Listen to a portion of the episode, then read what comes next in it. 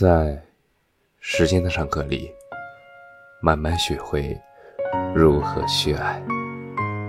大家晚上好，我是深夜治愈师则是每晚一文伴你入眠。关于颜值，关于女生，前一段时间看《演员请就位》，有一段记得很清楚。是尔冬升导演批评一名年轻演员的。他说：“长得好看是你的优势，但是如果你不匹配相应的技能和演技，总会被淘汰的。”不禁想到了老生常谈的一个话题，就是颜值。究竟是长得漂亮更重要一些？还是活得漂亮更重要一些呢？前几年在网络上疯狂地传着一句话：“长得漂亮是优势，活得漂亮是本事。”其实这一句话是比较容易辩解的一句话，因为往往有很多比你好看的人，比你更加努力，往往。分为这么几种：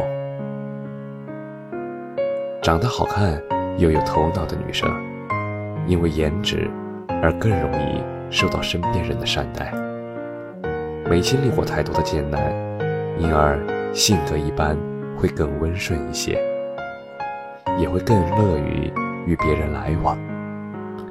因此，他们能够利用自己的这份人际优势，更容易地解决遇到的问题。人生的道路也会好走很多。长相一般却能够努力的女生，一般容易培养出一种不服输的性格，容易与身边的人打成一片，是女性朋友中的偶像，是男性朋友中的女汉子，因而他们。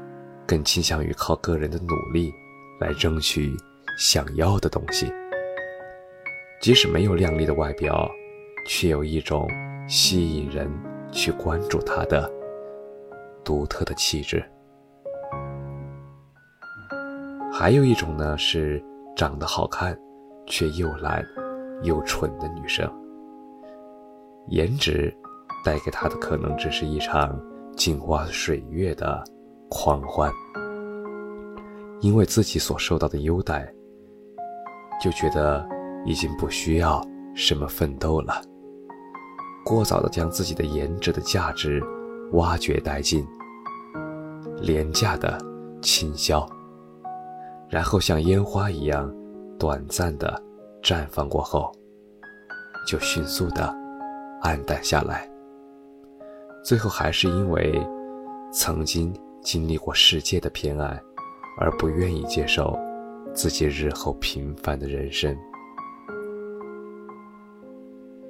长得不好看，而且不努力，性格还不好的女生，又有谁会去在意她们？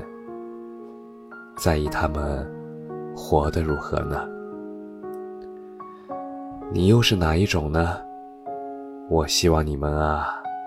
不论自己漂亮与否，日子再难，也要去追求自己想要的滚烫人生。